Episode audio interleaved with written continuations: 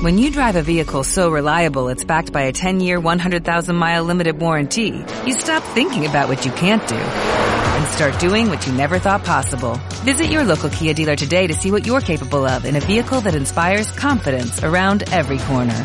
Kia, movement that inspires. Call 800-333-4KIA for details. Always drive safely. Limited inventory available. Warranties include 10-year 100,000-mile powertrain and 5-year 60,000-mile basic. Warranties are limited. See retailer for details. Esta es una producción de Grupo Fórmula. Encuentra más contenido como este en radioformula.mx. Las 3 de la tarde con 31 minutos, hora del centro. Yo los saludo, soy Eduardo Ruiz Gili. Esto es Grupo Fórmula, radio, televisión, internet y redes sociales.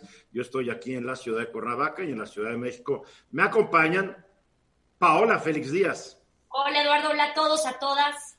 Qué gusto. Luis Miguel González. Hola, buenas tardes. Hola a todos, a todas. Y Bernardino Esparza. Muy buenas tardes a todos.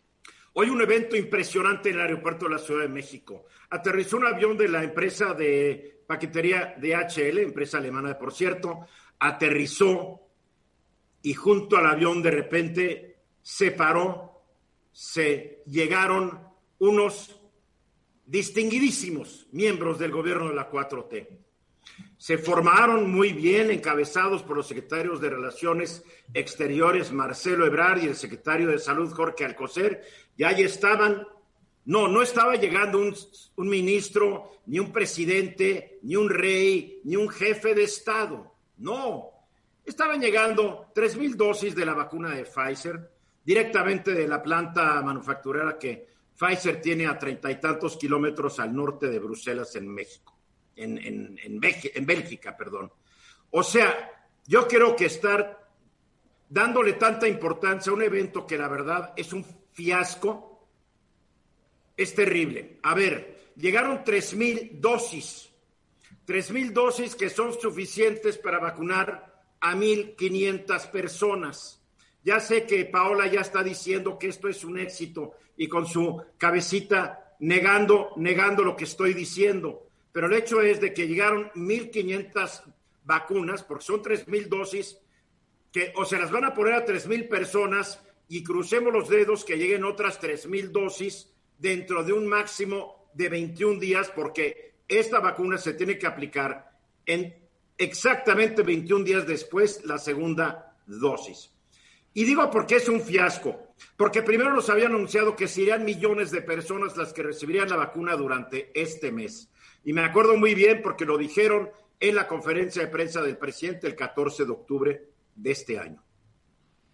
En México se tiene que vacunar entre 103 y 104 millones de personas para que se logre alcanzar el llamado efecto rebaño comunitario que hará que la pandemia termine en México. Y esto tal vez se alcance, si bien van las cosas, durante el primer trimestre de 2022. Entonces, haber hecho tanta alaraca para mil dosis creo que es ridículo. Primero nos prometieron millones, ya te vi, Paula. Primero nos prometieron millones de vacunas. Ahora nos llegan mil dosis para 1.500 personas. Le han echado la culpa a Pfizer, pero yo no sé a quién echarle la culpa, porque yo sí quiero creer en lo que dicen los funcionarios de la 4T. Y cuando primero dicen que van a ser millones durante diciembre ya estamos hoy a 23 de diciembre y ya tenemos 3.000 vacunas, pues siento que algo está fallando. Hasta el día de hoy no sabemos bien a bien cómo va a ser la calendarización de las vacunas, quiénes las van a recibir. Únicamente nos dieron por grupos de edad, pero además nos dieron por grupos de edad que en un mes se, se sobreponen. Entonces, no queda claro, no queda claro qué pasa con la comunidad médica que no atiende directamente en los hospitales públicos o privados a enfermos de COVID, pero que como médicos pueden estar en contacto con personas asintomáticas que los pueden infectar. No queda claro qué sucede con las personas que viven en casa hogar para, para individuos de la tercera edad. No queda claro qué pasa con personas que tienen ciertas características físicas, padecimientos que los pueden hacer más susceptibles a ser un caso grave de COVID-19. Entonces, la verdad, yo todavía no veo claro el señor secretario de Relaciones Exteriores dijo, este es el principio del fin de la pandemia. Y curiosamente, el presidente electo de Estados Unidos, Joe Biden, está pronosticando que vienen meses sumamente difíciles porque la logística, la distribución de la vacuna en un país muy bien comunicado como es Estados Unidos se está volviendo una pesadilla. Y aquí, aquí todo está bajo control, lo dudo. Sí, Paola. A ver, primero creo que hay que resaltar que somos de los primeros 10 países en recibir esta, esta vacuna. ¿Qué se acordó con el laboratorio Pfizer? Se acordó obtener más de 34 millones de dosis. En esta primera etapa, que yo sí lo veo esperanzador, sé que 3 mil, aunque todavía no hay, una, no hay una declaración oficial de cuántas llegaron, es muy poco. Pero creo que hay que ver el panorama completo de cuántas vacunas planean poner del día hoy al día 31 de diciembre, que son 1.417.000. ¿A qué horas y en dónde van a llegar? Que a mí me digan. Van a estar llegando cada semana los aviones. Esto Oye, pero, a ver, pero ¿cuántas vacunas cada semana, Paola? Ah, bueno, tampoco, Eduardo. No, no, ¿cómo que tampoco? Claro que sí, tampoco. Estamos hablando de un asunto de vida o muerte para que digamos que tampoco. Pero estoy también aclarando información que se dio a conocer y que es importante decir, porque tampoco... Esta información sale a cuentagotas. No somos un país payaso, Eduardo, y es importante... Ah, no. Ah, no. México es uno de los primeros países del mundo en contar con la vacuna, que se obtuvieron de Pfizer 74 millones de dosis. ¿Por qué no llegaron las millones que iban a llegar a partir del 15 de diciembre? Por el tema logístico, por el tema del enfriamiento. No, no soy científica, no sé por qué no llegaron las 34. Lo que sé. Oye, yo tampoco lo sé y no me lo han dicho, Paola. Yo Paola, yo soy un ciudadano que exige respuestas. Tú eres una funcionaria de Morena y de la 4T que, que, para todo hay una solución. Escúchame, lo, que estoy diciendo es que el canciller dijo que de a partir de hoy al 31 de diciembre se van a poner 1.400.000 vacunas que van a estar llegando los vuelos. Los a vuelos ver, yo quiero saber en qué vuelos, cuántos vuelos, cuántos diarios.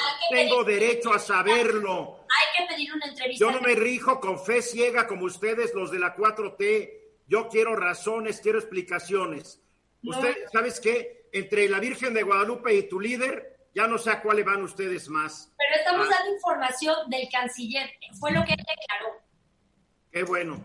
Y también el 14 de octubre el secretario de Hacienda dijo que iban a ser no sé cuántos millones y no los hemos visto. Bernardino. Sí, Eduardo, sin duda es un tema de vida o muerte, como bien lo has dicho, el derecho. Pero la gente así, cuando quieren defender al sistema, no lo ven como un tema de vida o muerte. No, Eduardo, el derecho a la protección a la salud es de todos los mexicanos. Todo está politizado, ahí está el problema. Y se supone que esta vacuna, eh, aunque se ha mencionado que son 3.000 dosis o quizás a lo mejor más o menos, no lo sabemos las que han llegado hoy, se esperaba que llegaran, llegaran más. Eh, en la semana tú y yo platicamos en el, lunes pasado con, con, los otros compañeros, hablábamos, por ejemplo, a quiénes se les van a distribuir en el caso, por ejemplo, de los presos de las cárceles. Hay 200 mil personas en las cárceles, Eduardo, y ahí nadie se le está tomando en consideración. Y hablábamos justamente de las personas que también ya estaban fallecidas en la cárcel por este Es que hay que tener fe ciega, que todo lo van a hacer bien, Bernardino. Sí, Eduardo, pero... que, como nos dijeron que si esto era grave se iban a morir 30 mil mexicanos, vamos ahora en 130 mil. Por favor, Luis Miguel.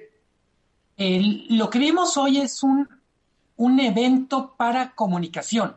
Es mucho más una puesta en escena. Claro. Y creo que tiene dos riesgos. Genera muchísimas expectativas que al parecer va a ser muy complicado satisfacer en el proceso de vacunación. Pero lo otro que me parece más delicado es para mucha gente es un mensaje casi contradictorio respecto a mantener la guardia muy alta en momentos en los que hay semáforo rojo en el Valle de México, donde el propio gobernador de Morelos hoy decreta semáforo rojo. Eh, hay, digamos, no solo lo dice Biden, el personal médico está diciendo, estamos muy cerca de ser desbordados. Entonces, me parece que aguas con el mensaje de ya llegó la salvación, porque en este momento con lo que tenemos, la única salvación es sana distancia, es quedarse en casa, es lavarse las manos, usar cubrebocas y un montón de cosas que a lo mejor no retratan tan bien para un show de televisión. Y que se quiera creer el cuento, que se lo crea. somos libres. Sí, Paula. A ver, hay un plan de vacunación contra el COVID. ¿Dónde está, ese plan? Está en línea, está en línea. ¿Dónde, ahorita les mando la liga. Es el plan de a ver, ¿dónde está el plan? Con fechas, lugares y todo. Ahí viene. La primera etapa es de diciembre a febrero. Personal de salud de primera línea de... Eso no es un plan, es una idea a mí no me dicen dónde, cómo, cuándo, cómo controlan, nada. Eso no es un plan. El plan de Estados Unidos de ese 70 páginas, Paula. Aquí es de seis hojitas de, PowerPoint. De, de, de, salud, o sea. Bueno, tenemos que ir a mensajes. Quien se crea, que se lo crea. Estamos hablando de un asunto de vida o muerte. Y aquí los políticos están vulgarizando el tema de la pandemia se está poniendo peor cuando nos habían dicho que se iba a poner mejor. ¿Se acuerdan cuántas veces se aplanó la curva? Ya, ya me olvidé cuántas veces, mi querido Marco Paz ya ¿qué tal? Y yo me acuerdo que ya, se aplanó la curva. Después decía, bueno, no se trataba de aplanar la curva. O sea, las contradicciones y las mentiras en lo que es la pandemia, digo, en serio, la gente es ingenua o es fanática o yo no sé qué. Pero, a ver, eh, la pandemia ha ocasionado que en algunos rubros de productos los precios se estén yendo para arriba, Luis Miguel. Sí, hay, los economistas usan, como les gusta poner adjetivos o calificativos conceptuales, dicen, hay inflación pandémica. Obviamente esto no lo inventamos en México, está en muchos países que han reflexionado sobre esto y la manera más fácil de aterrizarlo para empezar el tema es, todo el mundo recuerda en marzo lo carísimo que era comprar una mascarilla. Hombre. Y si la encontrabas. Por supuesto. Y tenía mucho que ver con esto de oferta y demanda. A lo largo de este rarísimo año, hemos tenido en determinadas temporadas ciertos bienes que se vuelven muy escasos por problemas de oferta. Eh, en este momento, y lo digo tratando de ahora sí, con la mayor empatía a la gente que lo está padeciendo, la inflación pandémica se manifiesta, por ejemplo, en tanques de oxígeno y en cuartos de hospital. Qué bárbaro, sí. Los reportes son, los tanques de oxígeno pasaron en cuestión de semanas o de días de estar entre 3.200, 3.500 pesos a cerca de 5.000. Estás hablando de los tanques grandes. Sí, si los hayas. Eh, en buena medida, la inflación pandémica registra mucho de esto que es mercado negro, que es especulación, en algunos casos agandalle simple y llano, pero en otros refleja una cosa que todos hemos aprendido a lo largo del año, es la sociedad mexicana, nuestra, nuestro sistema de comercio no estaba preparado. No estaba preparado los hospitales, pero también los comercios. Eh, cuando, ¿por qué vale la pena hablar de inflación pandémica? Porque alguien dirá, bueno, ¿cómo es posible que el Banco de México dice que la inflación solo sube 4% en el año, que está bajo control? Hay que decir, los bienes que integran la canasta del Banco de México se mantienen año con año y esos efectivamente han tenido un comportamiento muy estable de precios. Pero valdría la pena en consideración este año, literalmente abrir otra ventana y es qué ha pasado con los bienes y servicios más consumidos en este año.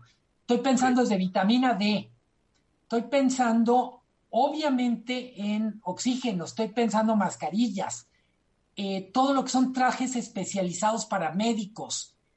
Eh, en buena medida, una de las grandes lecciones desde lo económico es tenemos que tener mucho mejores respuestas desde el mercado y no solo desde las políticas públicas. En algunos casos, los precios de los bienes encarecieron porque es muy complicado la importación y distribución. Salió varias veces a lo largo del año el tema de COFEPRIS, es decir, la COFEPRIS es un cuello de botella para algunos temas. Es normal en parte porque no estaba preparada, pero visto desde la gente que está necesitando con urgencia un bien y que tiene que pagar precios de mercado negro, no se justifica. Pero hay gente que, sí, concluye, concluye, por favor. Que, que es bien importante decir, no solo es empleo, no solo es crecimiento del PIB, las variables económicas relevantes para hablar de este año. La inflación se movió muchísimo, aunque no aparezca en el registro del Banco de México en el índice de precios y cotizaciones. Digo, el, índice de precios al consumidor. El índice de precios al consumidor no creo que, que incluya tanques de oxígeno y cubrebocas, ni gel, ni todo esto que ahora consumimos. Porque... No, absolutamente. No es un problema del Banco de México, es, es una expresión más de un año atípico absolutamente en todo. Sí, porque hay familias que han perdido un ser querido, pero hay familias que salvaron a un ser querido y han quedado quebradas. Cuando no pudieron conseguir un hospital público, se fueron a un hospital privado y dejaron ahí el alma, pero sacaron a su paciente vivo. O sea, esto está generando unas crisis terribles, está incrementando la tasa de suicidios, gente que ha perdido todo. O sea, esta pandemia va a tener unas secuelas durante años, ¿no? No cuando se acabe, aunque estemos al principio del fin, como dice Brad. Esto va a durar muchos años después. Marco. Algo que sí vale la pena y que tiene mucha razón Luis Miguel es discutir lo que sí se pudo hacer y sí se pudo evitar. Y uno de ellos es la protección de la gente en cuanto a estos abusos. Aquí poco hizo el gobierno.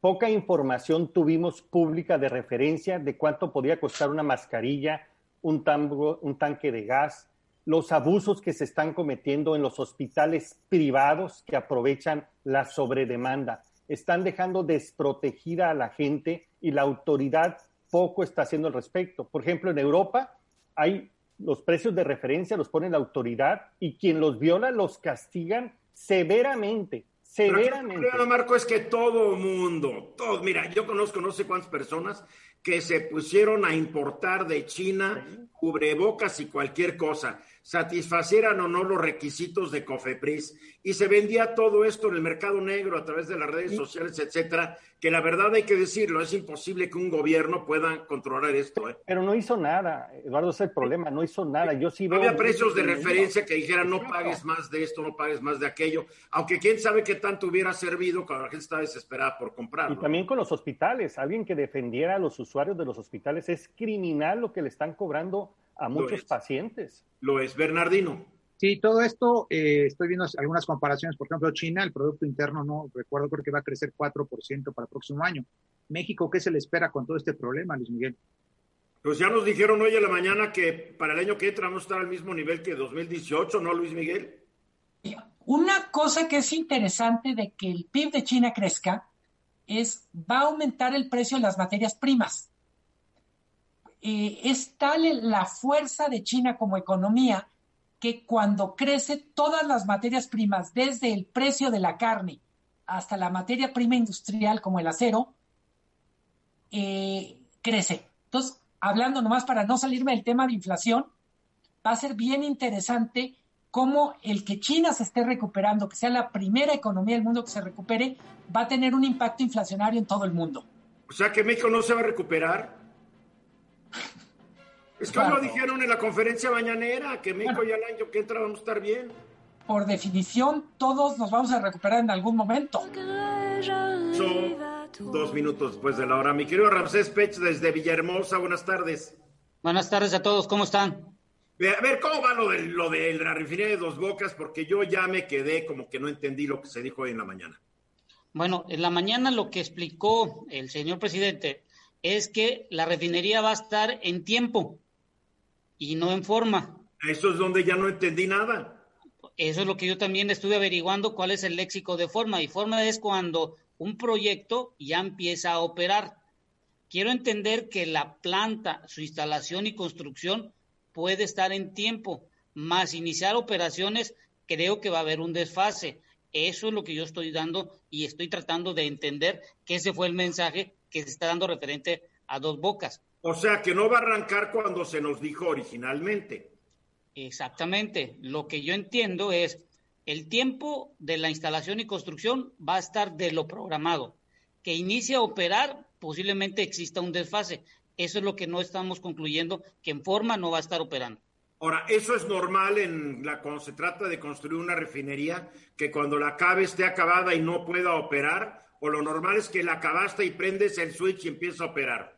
No, no, después de haber instalado y construido tienes que hacer pruebas de operación, hacer unas primeras cargas, pasas un proceso todavía de evaluación para que puedas instalar y operar la, la, la refinería. Eso es un o sea, lo que dijo el presidente entonces está dentro de la lógica. Está dentro de la lógica, pero hay que ver si no se desfasan en los tiempos de la construcción. Eso ocasionaría que iniciaría un poquito tarde la operación. A ver, pero a ver, si la construcción se termina, ¿qué tiene que ver? Si ya está terminada, pues la operación hacen sus pruebas y arrancan, ¿no? No, pero tardas entre dos, tres meses, si hay una falla, si hay que revisar una válvula, si los sistemas de automatización están funcionando, hay que hacer el análisis de la entrada del crudo, hay que ajustar la torre de destilación, los platos, la temperatura. O sea, es un proceso complicado en función de la, de la complejidad de la refinería. Que, ¿Y que va a producir 300 mil barriles? ¿Va a procesar? La, la, la, instalación de placa es 340 y posiblemente su, utilización sea entre el 85 y el 90%. O sea que todo va sobre lo que se había dicho. Sí, solo que hay que determinar si va a estar en, en forma. O sea, yo lo que digo es, forma quiere decir que no, está, no va a estar a, a la par la instalación y la construcción en los tiempos.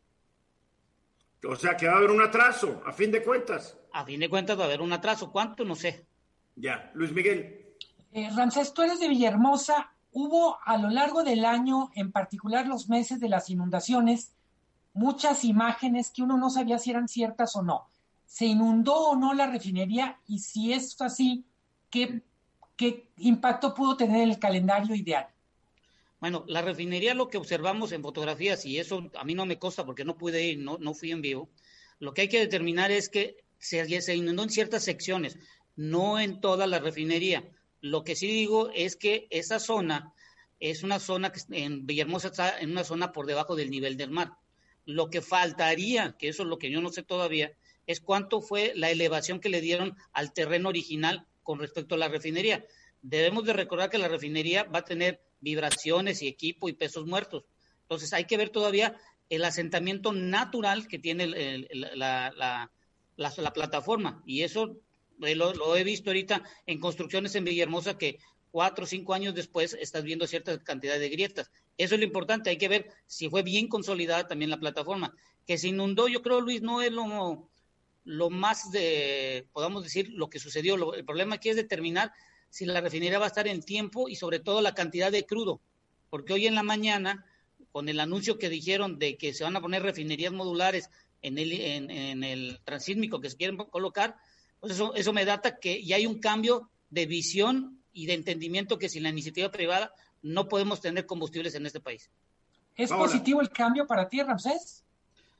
Para mí sí es positivo porque te está dando un punto de referencia de que la producción actual que tenemos no va a poder cubrir lo que necesitamos en el año 2022-2023. Estás hablando de la producción petrolera. Exactamente, de crudo, sobre todo de crudo. Bien, Paula.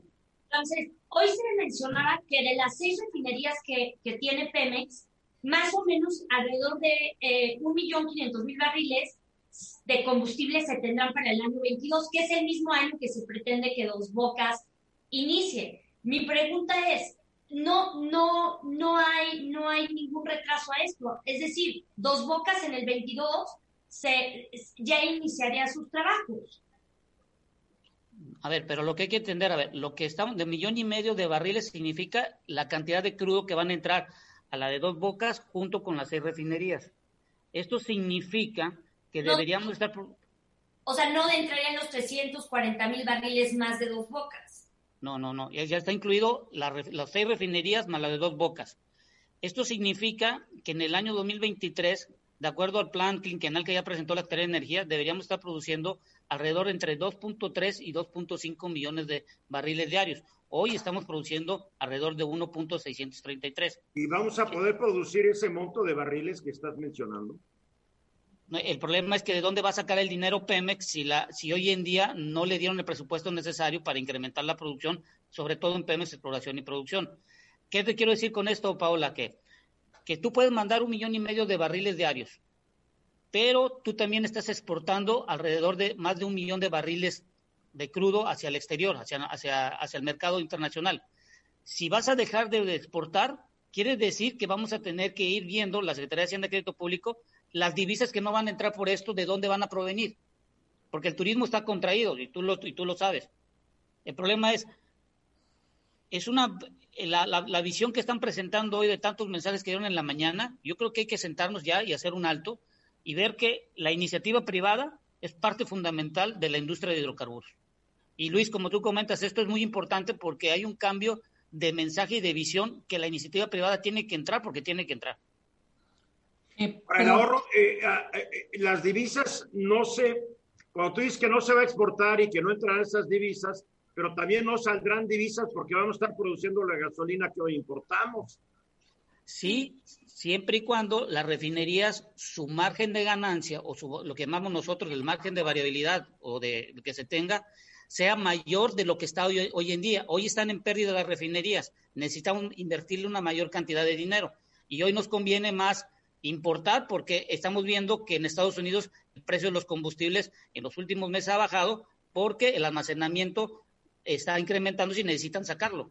O sea, si te quiero entender en términos llanos, conviene más importar una gasolina barata que producir en México una gasolina cara. En este periodo de tiempo actual, sí. Luis Miguel. Eh, tú dices, entre líneas vemos un reconocimiento de que se necesita el sector privado, pero también, y no entre líneas, ahora sí, con letras muy grandotas, hay mensajes de básicamente desconfianza hacia el sector privado y desde el sector privado. Como han estado las cosas, es muy difícil que el sector privado se comprometa a invertir si le van a cambiar la regla del juego como le cambiaron a los de renovables, ¿no? Bueno, además quieren que la inversión sea con una participación mayoritaria del gobierno. ¿A quién le interesa esto? ¿A quién le interesa esto? Y, qué bueno que comentas ese punto, Eduardo, porque, a ver, el crudo ligero que comentaron en la mañana que traerían proviene de la zona de, de, de, Ódice, que es donde se hace la fractura hidráulica múltiple, lo que se llama el fracking. O sea, en México no fracking, pero sí comprar petróleo que viene del fracking gringo. Exacto. Entonces, ¿por qué no hacer la, explotación de los campos no convencionales que tenemos en México y en vez de importarlo, ¿por qué no lo hacemos nosotros como en la cuenca de Burgos y en Tampico, Misantla? Si no nos queremos la, el, fracking, ¿para qué traemos crudo de allá?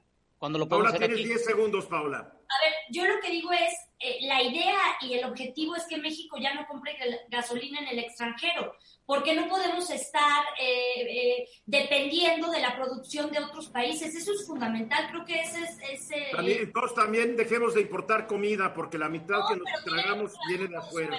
Tiene que ver, yo creo que es positivo y Ramsés... Viva la soberanía nacional, viva la soberanía. Para concluir, Ramsés. Creo que el mensaje es claro, hay posibilidad de la inversión privada siempre y cuando no cambien las reglas y entendamos que hay la materia prima suficiente y que México puede ser autosuficiente siempre que haga un plan de largo plazo. Exactamente, 16 después de la hora. El Tribunal Electoral del Poder Judicial de la Federación pues le mandó unas correcciones al Instituto Nacional Electoral en lo que a la reelección de diputados se refiere. A ver, platíganos esta, esta nueva enmienda. ¿Cómo decían? Le enmiendan la plana por ya no sé cuál ocasión los del tribunal Aline, Bernardino. Le corrige la plana, diríamos. Corrige la plana. Le corrige la plana Aline otra vez más. Eh, fíjate que, es un tema muy interesante porque ya lo hemos comentado mucho aquí en el espacio, Eduardo, porque no hay una legislación de la manera en cómo se tienen que reelegir los eh, legisladores. Entonces hay un vacío legal en ese, en ese tema. Debieron haberla hecho desde el 2014 los legisladores cuando hicieron esta reforma constitucional. Lo cierto es que ya estamos en pleno 2020, las elecciones ya, el proceso electoral ya comenzó desde el 7 de septiembre de este año y el día de hoy, 23 de, diciembre, se les vencía, se supone, era lo que decía el Instituto Nacional Electoral, el, aviso de los legisladores que quisiesen reelegirse, sí, en la Cámara de Diputados una vez más. Entonces, hoy se les vencía, pero el Tribunal Electoral les dice, no, no, espérense tantito, en principio el tiempo es muy corto y necesitamos eh, darles más tiempo para aquellos que quieran en su momento ser, eh, hacer la solicitud de registro de, eh, de, este proceso de reelección. Y esto parece ser que va a ser hasta el 4 de enero del próximo año. Pero independientemente de esta característica, también hay otra que les decía el INE, ustedes en principio eh, van a tener, si quieren ser reelectos, tienen que poner de alguna manera sus módulos que no sean los módulos de donde atienden hoy actualmente como diputados en cada uno de estos distritos. Y a estos módulos, en principio, ustedes nos tendrán que informar y podemos fiscalizarles para que no utilicen recursos públicos de la Cámara de Diputados, de su sueldo, de su dieta, de todo esto de lo que ellos reciben. Y les dice el INE, no, momento, eso no, porque eso pues de alguna manera pues puede atentar contra, vamos a llamarlas así en términos muy generales para que nos entiendan, Eduardo, los datos personales que pueden estar en su momento eh, en tela de juicio respecto a lo que están utilizando cada uno de estos diputados en su, en su caso del proceso de reelección. Esas son dos características que le corrige la plana el Tribunal Electoral. Lo cierto es que hasta donde tengo entendido, Eduardo, ya hoy actualmente están registrados 442 ya manifestaron su deseo, 442 diputados, de pasar a ser reelectos en el, proceso electoral del 2021, que ya se avecina en estos días, que ya está comenzando. Eh, de 500 diputados, 442. El que lleva la mayoría en este caso, hasta donde se sabe, es Morena, con 229, el PAN con 66, el PT con 43, el Movimiento Ciudadano con 22, el Partido de Encuentro Social con 21, el Partido Verde Ecologista con 11, el PRD con 6, el PRI con 43 y uno que es sin partido, uno de tres que hay en la Cámara de Diputados. Es decir, en total, más o menos se está hablando más allá, quizás el día de hoy ya se registraron más, por eso se da ese dato de 442. Todos quieren regresar, ¿verdad? Todos se quieren aventar la reelección y vamos a ver qué lo que pasa. El problema es, que nos quieren seguir sirviendo al pueblo, Bernardino. El problema, Eduardo, es el recurso público, la utilización de los recursos públicos y la equidad y la participación, obviamente, en este proceso electoral. Marco Paz. Mira, lo que es lamentable es que desafortunadamente estas reglas se estén definiendo cuando el proceso ya inició y todavía hay un área bastante opaca de cómo van a tomar estas decisiones los partidos. No han definido cuáles son los criterios, si va a ser competitividad electoral, méritos o cuál, lo cual como ciudadanos nos deja bastante indefensos frente a este proceso. El proceso se decide así, con el dedo. Pareciera, por el, tiempo pareciera. El dedo divino de Dios dice, tú vas, tú vas, tú vas, tú vas, tú vas, tú vas, tú vas. Paola. A ver, entonces, nada más para quedar claro, ya no se les va a fiscalizar como lo había decidido el Instituto Nacional Electoral el tema de, los gastos. O sea, por ejemplo, cada diputado tiene que tener una, un módulo de atención ciudadana y por lo que veo y estoy leyendo ahorita, ya eso no lo van a tener que, ya el INE no va a poder eh, solicitar información directa. Se supone que ya no, ya no, salvo que vaya a presentarse una queja por el candidato opositor en un momento determinado, Paula, y entonces se abre un proceso para investigar si efectivamente se están utilizando recursos públicos o no recursos públicos, pero esto ya entiendo que sería a través de una queja vamos a llamarla así, por el partido político opositor en ese momento. Pero eso para mí está mal porque debe de haber esa transparencia de tener que rendir y aparte creo que ni siquiera ya van a pedir el, tiempo de licencia, van a seguir cobrando un sueldo mientras están en campaña. ¿Es cierto eso, Bernardino? Efectivamente así es, efectivamente así va a ser. Así ocurre en muchas de las democracias avanzadas del mundo, ¿eh? no nos asustemos. Cuando hay, en muchos países donde hay reelección, los diputados, los senadores, lo como los quieran llamar, hacen campaña, siguen cobrando y no pasa nada. Por eso, pero tú no estás ahorita ejerciendo un cargo de diputado, vas a estar en una campaña. No, pero también van a estar yendo las sesiones, ¿verdad, Bernardino? Van a estar yendo las sesiones, eso no, van a seguir trabajando, no dudes, no dudes de ellos, Paola. ¿qué? vamos, vamos como tú dices. A... Mujer de poca fe, son nuestros diputados que han demostrado una y múltiples veces su eficacia. Luis Miguel González que yo, como lo planteas, me parece que el tema, Bernardino, el tema de las fechas es menor, pero lo de la casa de la casa del diputado eh, es, es mucho más delicado. Decía Paula, tiene un problema de transparencia, pero el otro es, no va a haber una competencia con suelo parejo. Hay alguien que trae mucho más canicas para competir.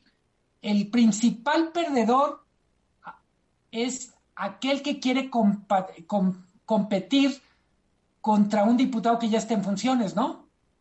Claro, no es, no es piso parejo, a mi parecer. Efectivamente, ese es el, es el tema de final del día, que no va a haber equidad en el proceso y quienes están hoy actualmente como diputados, ¿cómo vas a saber si realmente están utilizando los recursos públicos? La ley te los prohíbe para promocionar pero, campañas. Pero desde ahorita ya sabemos que sí los están utilizando. Nomás en acuerdos volvamos a voltear para otro lado. Y eso pasa mucho, por ejemplo, lo que dice Luis Miguel pasa con, eh, el tema de alcaldías, porque los alcaldes que se quieren reelegir piden licencia y van a dejar a alguien que ellos asignen y van a estar haciendo, o sea, de todo no hay piso parejo para ninguna de las circunstancias, sobre todo tratándose del tema de alcaldías, quien compite por una alcaldía y no es alcalde y ahora se puede reelegir, que también eso va a pasar en el tema de alcaldías y, municipios, la reelección. Sí. Mira, el hecho es de que la mayoría de las democracias del mundo, esto ocurre y nadie se asusta, nadie se asusta. A ver, en Estados Unidos, en la elección del 2018, de los miembros de la, de la, de la Cámara de Representantes, se reeligieron el 91% pero en el 2016 fue el 97%. Y en el Senado, en la elección del 2018, se reeligieron el 84% de los senadores, pero en la del 2016 el 93%. Claro que no hay piso parejo, pero ningún país de estos que siempre estamos diciendo ojalá fuéramos democracias como estos, no hay piso parejo, porque te da un poder el tener el cargo, te da el poder, nos guste o no. A ver, brevemente, Marco, lo, que yo discuto es por qué hasta ahora, Eduardo, por qué no se hizo con tiempo, tuvieron tiempo suficiente, me parece un abuso. Pero tuvieron tiempo hasta para reglamentar la, ley y no lo hicieron, porque, porque son muy buenos nuestros diputados, lo que yo le decía a Paola, son buenísimos. Y ahora se quieren reelegir. Los cinco segundos. Pues que se vayan, se vayan preparando los suplentes para ocupar el cargo de los diputados. Bien. Estás escuchando Eduardo Ruiz Gili sabemos pues el impacto tan terrible que tuvo la pandemia, prácticamente puso al descubierto la incapacidad de todos los gobiernos, los ricos, los pobres, las organizaciones, a un tema tan inesperado como esta contaminación en tres meses prácticamente en todo el mundo. Mostró la debilidad que tenemos como seres humanos, pese a todos los adelantos. Sin embargo, hay que reconocer que lo único que salió al quite y que permitió que esto más o menos se mantuviera en pie fue la ciencia y la tecnología. Y aquí les pongo varios ejemplos para explicarles. Primero, los organismos especializados, las universidades, los centros de investigación son los primeros que hablaron de la dimensión del efecto que iba a tener la pandemia y cómo iba a impactar los diferentes áreas. También empezaron a encontrar áreas de oportunidad para poder contenerla. Gracias a la tecnología en China, en, en Asia principalmente, se pudo contener a través de pruebas, a través del rastreo, a través de estas aplicaciones inteligentes que logró confinamientos muy restrictivos que evitó que esto se propagara y ahorita están, digamos, en un momento diferente. También ayudó a que las escuelas que tuvieron que parar de un día para otro cambiaran de las aulas a las casas, con limitaciones, con problemas, pero la educación, gracias a Dios, siguió funcionando. Por otro lado, ha ayudado mucho para que los negocios sigan operando a través de plataformas de comercio electrónico, a través de plataformas digitales de trabajo, de colaboración, de videoconferencias, que sirvió para que entendiéramos que esta tecnología que antes tenía tantas resistencias es muy útil y puede generar muchos ahorros. También nos ayudó para el entretenimiento. No podemos imaginar cómo pasaríamos estos días de confinamiento sin tener acceso a Netflix, a Amazon Prime, a todas estas oportunidades. Y algo que fue fantástico y que todavía no logramos dimensionar, cómo los científicos y los laboratorios no solamente pusieron a disposición tratamientos cada día más eficaces, sino una, eh, una vacuna con niveles de eficacia aceptables en menos de un año, en 10, 11 meses. Algo inaudito, inaudito en la historia del ser humano, lo cual habla pues que ojalá que después de que pase todo esta, este tema de los daños, entendamos el valor que tiene la ciencia y la tecnología y la necesidad de darle prioridad y presupuesto si queremos un mundo mejor. Correctísimo. La ciencia y la tecnología hay que hacerles caso y hay que usarlos para el bien. Luis Miguel. Eh, Tim Harford, un comentarista económico, decía, no solo hay que pensar en la alta tecnología que salvó este año, hay que pensar en dos cosas que llevan cientos de años entre nosotros y es el jabón y la tela mascarillas y lavarse las manos. Tecnología primitiva, pero qué eficaz, ¿verdad? Sí. A ver, También eso nos salvó el año, nomás para que no se nos olvide. Es cierto, es cierto. Entre otras cosas, es cierto. A ver, Paula, ¿qué onda con Huawei y el gobierno del Reino Unido? A ver, vamos a hablar de cómo las potencias mundiales tienen como objetivo tener el mayor número de datos posibles. Entonces, actualmente nos enfrentamos a, una guerra, es la realidad, entre las potencias sobre el tema de datos. Quiero, eh, eh, quiero iniciar con el tema del 5G y hacer mención específica al tema de Huawei, Huawei porque eh, varios países están prohibiendo la participación de esta empresa en los gobiernos. Voy a mencionar algunos. Estados Unidos, Japón, Canadá y Reino Unido actualmente. ¿Cuál es la historia de todo esto? Primero, todas las, todas las, eh, todas las, este, todos los testimonios que han salido a partir desde los órganos de inteligencia de cada, de cada país, como el M15 en Londres, que dicen que justamente están recopilando datos para hacer espionaje. ¿De dónde nace todo esto? Bueno, cuando se funda, se funda eh, Huawei en 1987, Ren Zhenghe, que es su, su fundador, él es un exoficial del ejército que trabajó justamente como militar en el área de inteligencia tecnológica. Entonces, toda, toda esta, todos estos hechos obviamente llevan a pensar cómo la tecnología y la alianza tecnológica que se está generando con China no es algo seguro. Desde el tema de los hackeos, que, China se, se, posiciona como país número uno. Oye, ahorita los rusos, perdóname, los rusos hackearon a Pero China está en primer lugar.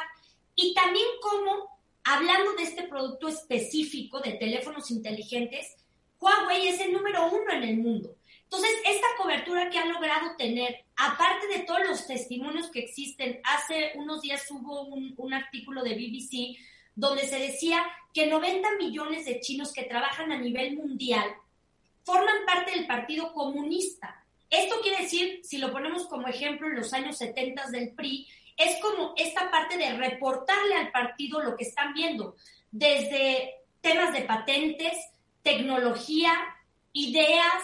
Eh, es, es, es un tema delicado porque estamos viendo o sea, a fin de cuentas es que el mundo occidental no le tiene confianza a los chinos y a Huawei porque creen que a través de su sistema de 5G se van a robar todos los datos de nosotros.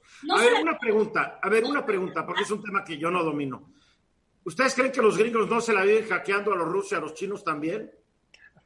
claro lo hacen, nada más que no nos enteramos, que es diferente. ¿Ustedes creen que las marcas inglesas, chinas, eh, rusas, gringas y todo, no están recopilando nuestra información. Está documentado, Eduardo. Está documentado. Saben más de mí de lo que yo sé de mí mismo. Pero es distinta. China es comunista y la información que están recopilando es por, por pelear por la información. El que más. No, esto es una guerra comercial, es lo que están peleando, porque todos están robando la información. Quieren ser potencias mundiales. Ya se convenció Donald Trump, a ti Donald Trump está convencido. Donald Trump pero no es nada más Donald Trump, hay otros países que su, su títere, su títere que se llama su títere que se llama Johnson, Boris Johnson, que es Nueva Zelanda. Eduardo, Nueva Zelanda, Australia, Japón, Canadá. todos son socios en un bloque comercial. Y a ver cómo le va a Nueva Zelanda cuando se empieza a pelear con China, ¿eh? a ver cómo le va. Pero todo el mundo está haciendo, a ver, Marco, tú sabes de esto, ¿no están todos haciendo lo mismo? Ese es el gran problema. Es tan poderoso el negocio que está rompiendo absolutamente todo y todos traen narrativas diferentes para tratar de quedarse con este el gobierno griego no quiere tener todos nuestros datos igual que el chino. No, no, ya está acreditado, Eduardo, en diferentes momentos. Aquí el tema es que las instancias regulatorias internacionales están rebasadas. Urge una renovación y un replanteamiento porque esto puede hacer mucho daño. Ya está haciendo daño. Luis Miguel, una consecuencia de esta guerra fría tecnológica es que el mundo se encamina a tener dos sistemas de regulación de la tecnología, uno bajo la órbita de Pekín y el otro bajo Washington. Es lo más probable que pase. Eh, los que no se pleguen a, a lo que Estados Unidos quiere trabajarán con China y los que no trabajen con China trabajarán con Washington. Hay un tercero que es el europeo ¿no? Que está queriendo emerger con mucha debilidad. Absolutamente. A ver, en, en, este tema, ¿por qué es importante, Eduardo? ¿Y por qué sí hay que resaltar que China lo está haciendo? Una de cada cinco... Pero es que no estoy diciendo que no lo esté haciendo, pero los gringos también. No, porque esta es, una, esta es una, una de las cosas que Estados Unidos marcó en, en tema de investigación y propiedad intelectual. A ver, no lo están haciendo los gringos también. China Marco sabe que yo y que tú y que nadie juntos. ¿Lo están haciendo o no los gringos? A ver, ha, habido muchísimos casos de robo de propiedad intelectual. Incluso puedo mencionar uno de México que quisieron, registraron la Virgen de Guadalupe. Estoy, totalmente de acuerdo contigo, pero los gringos hacen lo mismo o no, Marco. Eh, está totalmente evidenciada, pues es parte de, los, eh, de las querellas, inclusive legales, que tienen contra las grandes plataformas, ¿no? se ha abusado mucho. Tenemos que volver a revisar esto porque sí hay un riesgo muy importante. Eduardo tiene razón, ya lo estamos padeciendo, pero esto puede ser mayor si no lo controlamos. Es un juego hipócrita tanto de China como de Estados Unidos. Los dos son, son potencias que quieren dominar al mundo y uno dice que el uno es malo y el otro dice que el otro es malo y todos son malos. Pero Estados Unidos y los que vamos a sufrir las consecuencias somos nosotros. Porque ya quiero ver al mundo sin los productos chinos ya los quiero ver. No, podemos. Ahí no hay este, igualdad de oportunidades, es una desproporción total y yo creo que sí deberíamos de, darnos cuenta que la tecnología es buena, pero hablando ya de un tema de arrancar y, y extirpar nuestras ideas, nuestros datos, vamos a volvernos vulnerables. Cada vez que prendes tu buscador, cada vez que buscas algo en Google, te lo están haciendo. Porque no es para este año, hablamos de generaciones para adelante, lo que va a ser el mundo, lo que va a ser la tecnología en el mundo para cuestiones médicas. Pues es inevitable, es inevitable, les guste o no, porque la tecnología va arriba de cualquier autoridad y cualquier ley. Para que se lo le doy bienvenida esta tarde a Alejandra Ruiz Sánchez. Oye, este es un tema muy interesante. ¿Qué temas no abordar en las reuniones? Bueno, Ojo, primero hay que advertir a la gente que no haga reuniones de Navidad y de Año Nuevo como está la pandemia. Esta cosa de que, conociendo a Alejandra, va a tener 20 hijos, 40 nietos y todo. Ojalá que no, porque, porque aquí ya me di cuenta, hay una cosa nueva dentro de nuestro pensamiento. Estuviste viendo a alguien y no puedes garantizar que esa persona no tenía COVID. Y sabes qué dices, te juro que no he visto a nadie. No. Y hay gente que ahora, ahora me di cuenta que hay, ahora hay gente que está como que escondiendo que se enfermó porque le da pena decir que se enfermó, porque al decir que se enfermó quiere decir que no se cuidó como debía cuidarse. Es muy curioso.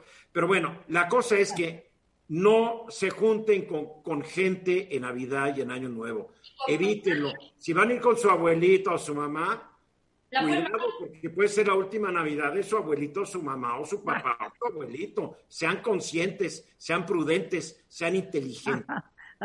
sí, estoy de acuerdo contigo, pero dentro de esa prudencia tenemos cierto núcleo familiar con el que te estás viendo, porque hasta emocionalmente es sano y lo tenemos que hacer.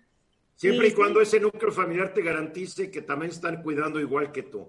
Claro, porque, y te lo digo, yo te hablo de mi experiencia, que son mis hijas que tienen niños chiquitos, acaban de tener dos bebés, ellas están este, recuperándose. Claro, evidentemente están cuidando. Entonces yo hablo de ese núcleo. Entonces, mira, este, y todos hemos dicho que en esta pandemia eh, hemos crecido, hemos hecho una introspección, este, pero en verdad nadie nos enseñó a ser más profundos, ni a ser agradecidos, ni reflexivos, ni a ser empáticos. Entonces yo creo que es una buena idea, será una buena idea empezar, aunque sea en la Navidad, con nuestros seres queridos, con los que te vaya, con los que te toque pasarla, te, va a tocar, porque así es esto, ¿no? Entonces, son los que tenías que estar. Si son tres, dos, nueve, ojalá no sean más, eh, háganlo un poquito diferente. Fíjate que nosotros lo que hicimos dentro del colegio con los niños para hacer la carta de Santa Claus, porque hicimos una cosa ahí para Santa Claus y demás para que la mandaran, desde la carta de Santa Claus te voy, a, te voy a contar lo que hacemos para que ellos sí sean más reflexivos y lo manden a sus casas, ¿no? Decía, se cuenta, este, querido Santa, como sabes, este año me porté muy bien, porque ningún niño te va a decir que se portó mal, ¿verdad? Me porté muy bien y venían las líneas y decía, ¿por qué? Porque, mira, si tú lees las cartas de los niños, dices, wow, y reflexionaban, o sea, ¿por qué? Porque ayuda a mi mamá. Las cartas o las subes al internet. están buenísimas. Tenemos un video que luego te lo voy a pasar, que está increíble he ayudado a mi mamá, este, ayudo a mi papá, recojo mis cosas, cosas que nunca habían hecho, se sienten como muy orgullosos de lo que han logrado. Lo más importante que aprendí, era otra pregunta, es, y te voy a dar ejemplos, ¿no? Este, que, que debemos de dar gracias, que me tengo que fijar en lo que sí tengo, en, tengo una casa, tengo comida, etcétera, ¿no? Eh, mi logro más sobresaliente, y te ponían me peleo menos con mi hermano. Eh, cosas que antes ni siquiera eran plática entre hermanos o plática entre ellos. Y, bueno, así te puedo decir muchas cosas, ¿no? Eh, y después otro decía, necesito. ¿Realmente qué necesito, no? Y uno pone, este, uno puso, fíjate, puso, necesito motrín, le tenía mucho catarro, necesito motrín, un cubrebocas, obviamente tenía, ¿no? Pero imagínate el miedo que ya de pronto tiene, ¿no? Y después decía, y necesito medicinas en mi casa. O sea, dices, ¿qué están escuchando también los niños, no? Pobres. Y de ahí pues tomas toda una, una reflexión con ellos también para darles seguridad.